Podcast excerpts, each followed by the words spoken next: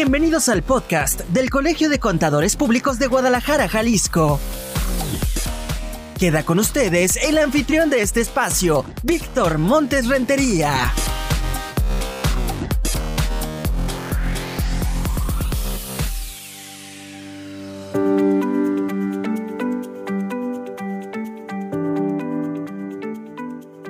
Saludamos a todos los que nos escuchan en este podcast del Colegio de Contadores Públicos de Guadalajara, Jalisco. Sean todos bienvenidos a este espacio de comunicación donde hoy hablaremos de un decreto que se ha publicado recientemente, la 65 legislatura. Se ha dado la tarea de hacer una reforma interesante, sobre todo porque Jalisco es un estado productor de hortalizas, le llamaron en su momento el gigante agroalimentario, es hoy también importante productor de berries, productor importante de aguacate y esta reforma pues eh, adiciona y deroga diversas disposiciones de la Ley Federal del Trabajo y de la Ley del Seguro Social en materia de derechos laborales de las personas de las trabajadoras del campo, también tiene repercusiones en la forma en que se pagan los impuestos. Por decir nada más una de tantas cosas que tiene como implicaciones, pero para poder abundar en el tema y que conozcamos la relevancia de la misma, tenemos como invitado en esta mesa de trabajo al contador público certificado Jorge Zavala Uribe, presidente de la Comisión de Seguridad Social e Impuestos Estatales del Colegio de Contadores Públicos de Guadalajara Guadalajara, Jalisco. Ustedes eh, que lo conocen saben también que él cuenta con un posgrado en impuestos por la Universidad Panamericana y es miembro de la comisión de cursos de este colegio. Eh, contador Jorge, ¿cómo estás? Bienvenido al podcast. Qué gusto saludarte. Al contrario, Víctor, muchas gracias por la invitación. Aquí estamos participando eh, en representación del colegio y como bien comentas, la verdad que es una reforma pues bastante interesante, si bien la preocupación es la protección como a, los trabajadores del campo en este en este en esta reforma, más sin embargo, bueno, tiene algunas particularidades que se tuvieron que haber cuidado en este proyecto de reforma y que pues al parecer eh, no se voltearon a ver en el proceso de realizar esta, estos cambios legislativos y pues conllevan a una serie de controversias que pues ahorita iremos platicando en el desarrollo de esta plataforma. Por lo pronto a mí me llamaba la atención cuando me planteabas el tema y se me hizo muy interesante el tratar de ver en el histórico que sí, la intención del legislador y del gobierno federal y los gobiernos estatales ha sido darle más protección a este sector de los trabajadores porque han sido sí algunas veces pues marginados. Yo podría decir incluso que en el pasado algunos de ellos hasta fueron maltratados porque pues no había como una regulación específica, pero hoy se hace en justicia alguna reforma que en lo general, me explicabas, busca traerles beneficios, ¿no? Si lo vemos así, sí sería un beneficio para el trabajador en primera instancia. Es correcto, sí, como bien comentas, bueno, el sector agrícola, pues sí, sí es un sector de alguna manera de trabajo, de, fuerza, más que un trabajo de pensamiento, es un trabajo realmente de, inversión, de lo que viene siendo eh, la fuerza del colaborador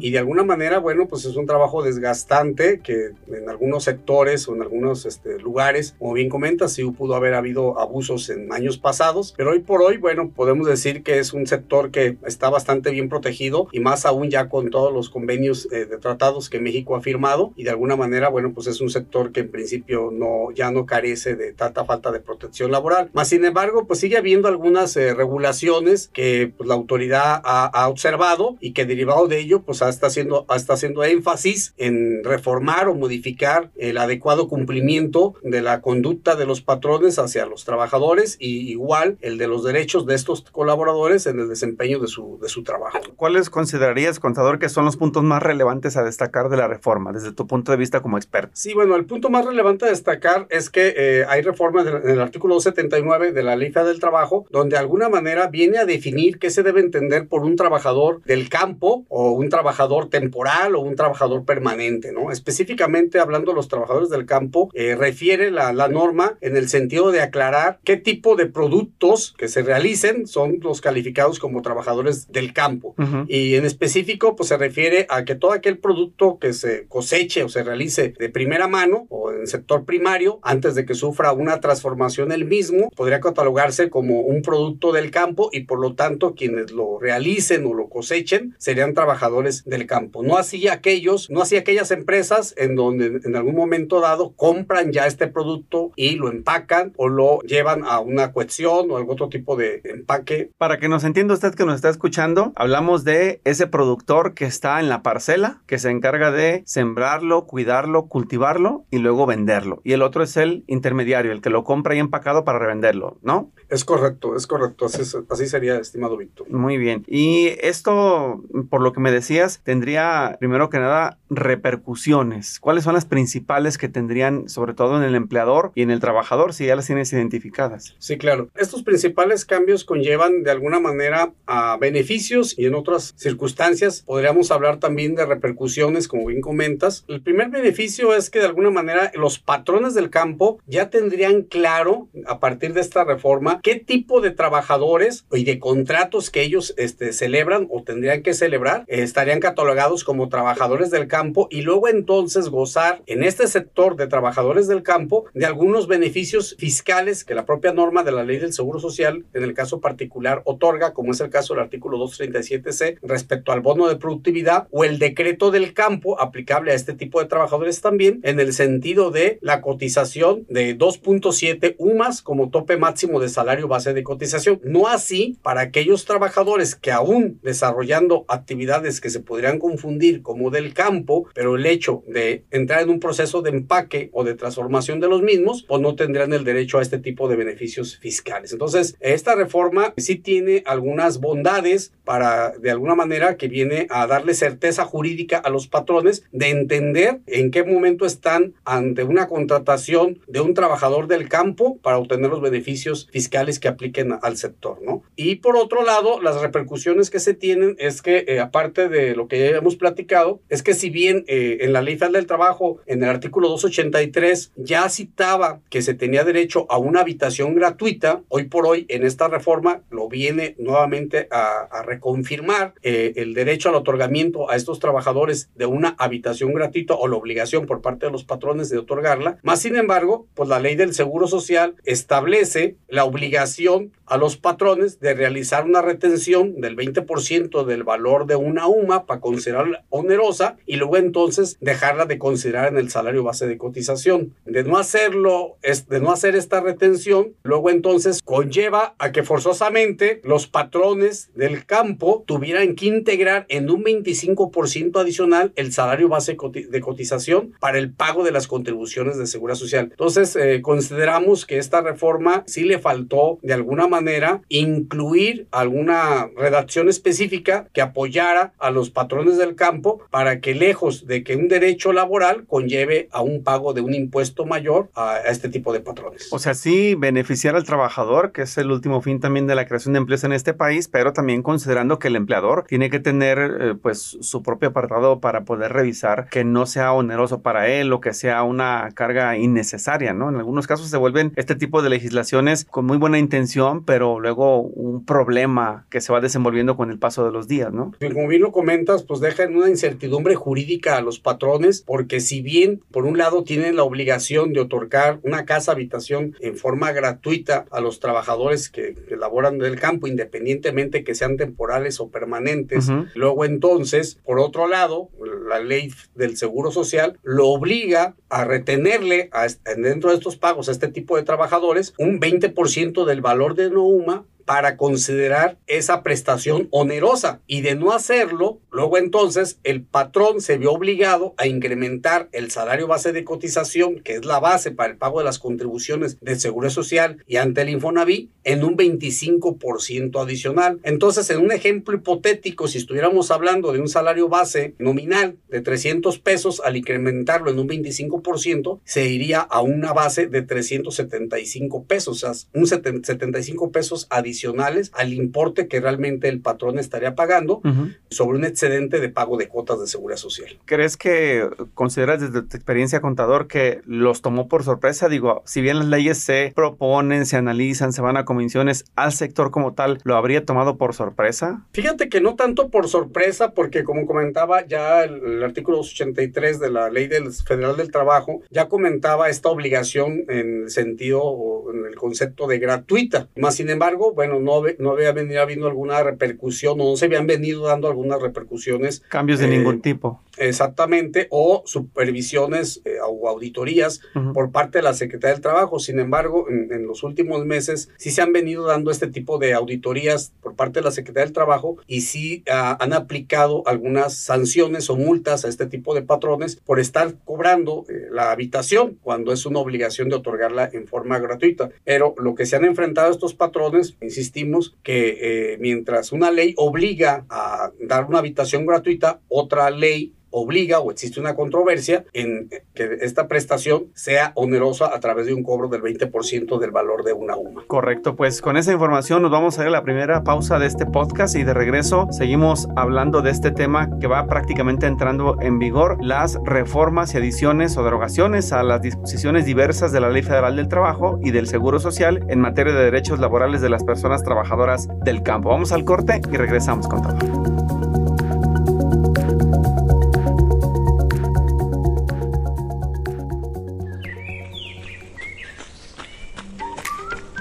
Hacer ejercicio es esencial para mantener un estilo de vida saludable y ayuda a prevenir una variedad de problemas en tu mente y cuerpo. Es por ello que la Comisión de Deportes del Colegio de Contadores Públicos de Guadalajara, Jalisco, te invita a participar en su primer evento del año para promover el ejercicio. Asiste a la caminata que se realizará por la barranca de Huentitán el próximo domingo 11 de febrero a las 8 de la mañana. Nos vemos en la calle Belisario Domínguez, 4446. El punto de partida es la capilla de la barranca. Te recomendamos llevar agua o bebidas hidratantes, ropa cómoda o deportiva, gorra y protector solar y tus medicamentos en caso de ser necesario. Recuerda que hacer ejercicio es fundamental para mantener una buena salud física y mental.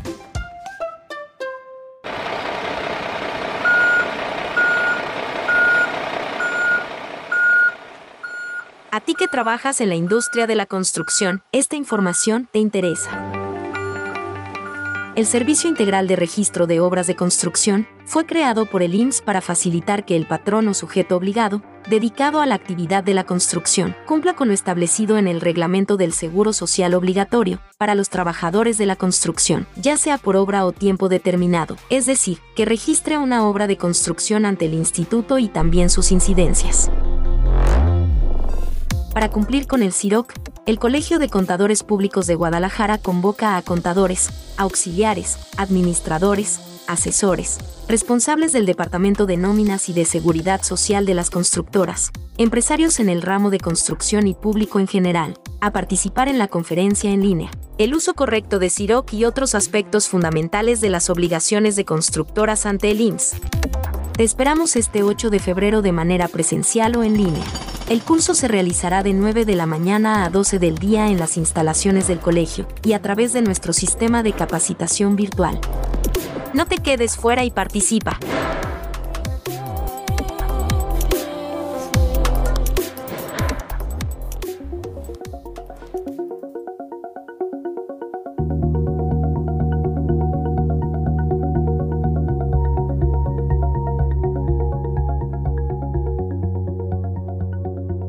Estamos de regreso en el podcast del Colegio de Contadores Públicos de Guadalajara, Jalisco. Recuerde que en esta ocasión nuestra charla es con el contador público certificado Jorge Zavala Oribe, presidente de la Comisión de Seguridad Social e Impuestos Estatales en el colegio, además miembro de la Comisión de Cursos del Colegio de Contadores Públicos de Guadalajara, Jalisco. Contador, bueno, ya explicabas cuáles son los alcances y las implicaciones que tiene esta reforma a la Ley Federal del Trabajo y del Seguro Social en materia de derechos laborales a personas trabajadoras del campo, pero pues tenemos que aclarar un punto que me parece es muy importante. ¿Cuáles son los efectos económicos que va a tener, particularmente en la empresa o en el patrón, esta reforma? Primeramente, como comentábamos en el, articulado de la Ley Federal del Trabajo, uno de los cambios era definir qué se debe entender por un trabajador eventual del campo, que le apliquen realmente las disposiciones a los trabajadores del sector agrícola. Sí. Pues aquí, de alguna manera, los beneficios, como ya comentábamos hace un momento, es el derecho a saber como patrón qué trabajadores califican en, en dicho sector y de ahí a aprovechar los beneficios fiscales que tendría derivado del decreto del campo, aunque su actividad sea avícola, porcícola, no forzosamente que tenga que ser de siembra, sino que en otro tipo de actividades del sector primario puede aprovechar estos beneficios, ¿no? Al igual, bueno, sí hay un tema de perjuicio porque el efecto económico que tendría dejar de retener lo que viene siendo el 20% del valor de una UMA para el concepto de de la habitación no se considere honoroso, pues sería que tuviera que integrar su salario base de cotización de cada uno de estos colaboradores en un 25% de conformidad con el artículo 32 de la ley del Seguro Social, lo que se traduciría en que la base gravable de este grupo de trabajadores que tengan derecho o que reciban una casa habitación, pues incremente en un 25% y lo que conllevaría que en ese mismo sentido las cuotas de seguridad social, incluyendo Infonavit, pues también tengan un costo adicional de un 25%. Ese sería el efecto económico en primera instancia que tendrían los patrones que repercutir en el costo de sus productos para efecto de poder compensar dentro de sus ganancias esta reducción de utilidad llega a pegarle al resto de la cadena y te pregunto porque pues está la empresa encargada de mantener los productos fríos y disponibles para su venta, la del transporte y empaque, la inclusive de difusión y promoción de los productos o de los servicios. ¿La cadena se puede llegar a ver afectada con esta subida de precio? Sí, claro que sí, porque como todos podríamos visualizarlo, si un producto en, en primera mano saldría con un costo de 10 pesos, con este incremento en las cuotas de seguro social, el patrón tiene que incrementar incrementar su valor a 12 pesos. En ese mismo sentido, en los demás procesos de realización va a llevar ya este costo adicional y luego entonces, pues en cada proceso que se tiene que ir pasando de logística para llegar al consumidor final, repercutiría cada vez en un costo mayor. ¿En qué posición entonces queda el patrón? ¿Como persona afectada, persona beneficiada? Pues más bien yo diría como una persona afectada, porque ahorita entra la disyuntiva el patrón de cumplir o no con la ley federal del trabajo. Insisto, no es algo, no es un cambio nuevo en el sentido de la obligación de otorgar habitación. Más sin embargo, bueno, con este cambio y todos los demás articulados, pues sí eh, ponen una posición de que la autoridad, la Secretaría del Trabajo, vigile el cumplimiento que van de la mano con otros cambios en este decreto del 24 de enero, en el sentido de que al vigilar, pues se dé cuenta o al supervisar o al hacer las autoridades pertinentes para ver el correcto cumplimiento de los patrones, observe que en un momento dado el patrón no está cumpliendo en razón de seguir reteniendo a los trabajadores el costo oneroso citado en la ley del Seguro Social y por lo tanto lo infraccione. Luego entonces el patrón tiene la disyuntiva de cumplir con la ley federal del trabajo o dejar de cumplir y al dejar de cumplir es donde se vería afectado el patrón en razón de que tendría un costo adicional en la carga social de las cuotas de seguridad social. Cuando hablas de dejar de, de cubrir o seguir cubriendo estas aportaciones, específicamente de qué estamos hablando, de eso, ¿es un impuesto, es una contribución en, particular? No, me, refiero a que si bien el artículo 27 en la fracción quinta de la ley del Seguro Social señala que dentro de, las, de los conceptos o remuneraciones de pago a los trabajadores se excluye de la base de grabable para pagar las cuotas de Seguro Social a la habitación, siempre y cuando esta habitación se cobre en un 20% del valor de una UMA para calificarla como onerosa. Que quiere decir es que eh, si, el si el patrón no cobra ese 20%, luego entonces nos tendríamos que ir a la lectura del artículo 32 de este mismo ordenamiento, donde indica que si además del, del salario que recibe el trabajador por su trabajo, recibe una casa habitación sin, sin costo para aquel, para este trabajador, perdón, luego entonces el patrón tiene la obligación de incrementar en un 25% el salario base de cotización. ¿Habrá alguna herramienta que le quede al patrón para tratar de controvertir esta situación? Si empieza a saber que tiene tantas repercusiones en en lo económico y administrativo, como nos señalas, ¿qué herramientas le quedan para defenderse? Bueno, una herramienta podría ser, como una recomendación, solicitar una confirmación de criterio ante el Instituto Mexicano del Seguro Social para hacerle el planteamiento de la afectación que a partir de este eh, cambio o, de esta modificación o de estas adecuaciones a la ley del trabajo, el, el patrón se ve perjudicado en lo económico en la contribución de las cuotas de seguridad social. Entonces sería pedirle una confirmación de criterio a la autoridad para versus entienda la problemática a la que se está enfrentando como patrón y ver si en un momento dado la propia autoridad podría emitir alguna resolución o alguna facilidad para este sector a través de algún decreto u otro medio que apoye a la contribución de seguridad social. ¿El trámite de confirmación de criterio es uno de ventanilla, es electrónico o cómo tendría que realizarlo la empresa? Es un trámite que se realiza por escrito, de forma presencial. Es un trámite que se tendría que hacer en la subdelegación que le corresponda. ¿Lo recomiendas que lo haga el representante legal de la empresa o que se acerquen a un despacho confiable que tenga la experiencia para hacer ese trabajo? Sí, la recomendación sí sería que se acerque a un despacho confiable con la experiencia de hacer este tipo de gestiones o de trámites ante el propio instituto para soportar correctamente la solicitud de la conformación de criterio y tener una respuesta adecuada por parte de la autoridad. Yo también te preguntaba eh, si aquí cabe la posibilidad del amparo o lo ves complicado jurídicamente. sí, sí podríamos decir que podría este, caber la posibilidad, sin embargo, en razón de que es una reforma en beneficio de los derechos de los trabajadores o es una adecuación o una confirmación de estos derechos de los trabajadores de este sector, yo sí lo vería un poco complicado, más sin embargo no, no quisiera dejar que asentado que sería imposible llevarlo a cabo. O sea, sería cuestión de hacer un análisis más concienzudo para definir qué es lo que más te conviene. Es correcto, valorar qué es lo que mejor les conviene, pero sí es un tema que creo que se deben tomar cartas en el asunto, ya sea a través de una confirmación de criterio en primera instancia o recurrir a otras instancias según lo valoren. ¿En qué condiciones consideras, si es posible, que los legisladores pudieran reconsiderar hacer una revisión secundaria de esta reciente reforma para hacer los ajustes pertinentes que nos lleven a tener criterios establecidos, que no sea tan oneroso ni tan negativo para la, la parte económica de las empresas? Pues yo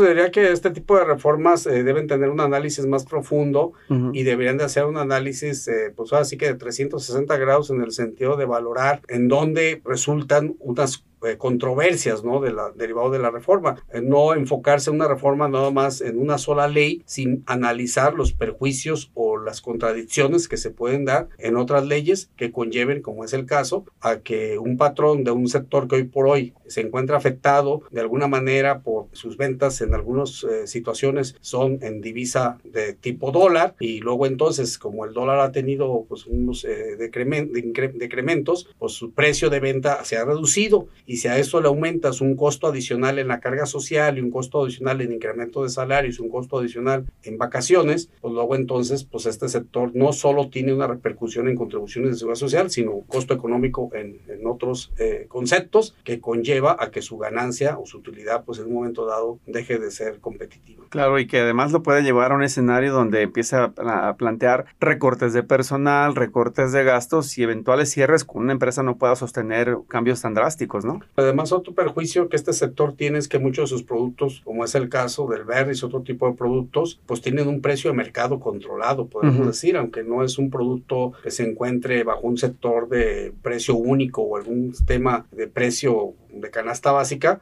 sin embargo, pues el precio del mercado manda, ¿no? Entonces no es un producto que puedes decir en un momento dado me cuesta más o mis costos se incrementan, no funciona así. De acuerdo, pues ya está, usted si lo está escuchando, esperemos que esta información le sea de utilidad, se dedica al sector primario, conoce a alguien que esté inmerso en el mismo, ya se enteró, si no, le estamos advirtiendo que se acaba de publicar prácticamente en fechas recientes esta reforma a la Ley Federal del Trabajo y la Ley del Seguro Social en materia de derechos laborales de las personas trabajadoras del campo, los cuales reiterar, quede claro, el Colegio de Contadores Públicos pues está a favor de que se beneficie a los trabajadores, pero también que se considere el derecho de los terceros que pudieran ser perjudicados, que son los empleadores, ¿no? Es correcto, estimado Víctor. Muy bien. ¿Algo más que quieras comentar, eh, contador? No, de momento no, Víctor, más que nada agradecerte, agradecer al auditorio este espacio para de alguna manera participar en, en darles este, este tipo de charlas que conllevan al hecho de conocer qué está sucediendo en estos cambios fiscales y laborales. Muy bien. ¿Cursos próximos de tu comisión que se acerquen, se avecinen para dar orientación a los escuchas, estudiantes, asociados? Sí, muchas gracias. Sí, vamos a tener un curso respecto al llenado de la Declaración Anual de Riesgo de Trabajo que tiene un, vencimiento el próximo 28 de febrero como fecha límite para hacer la presentación de esta obligación patronal. Y así tendremos algunos otros eventos como un diplomado laboral y algunas otras este, pláticas de REDSE también para el cumplimiento correcto de las obligaciones patronales. Muy bien, pues los invitamos a que se inscriban, que visiten la página web del colegio, las redes sociales y se enteren de las actividades que desarrolla este organismo colegiado, uno de los más importantes e influyentes, me atrevería a decir, de este occidente del país. Contador público certificado Jorge Zavala Oribe, muchísimas gracias por acompañarnos hoy en el podcast. Muchas gracias a ti, doctor Estalo. Gracias. Nos vamos, cuídese mucho. Gracias por habernos acompañado. Lo esperamos en la próxima emisión de este podcast. Hasta luego.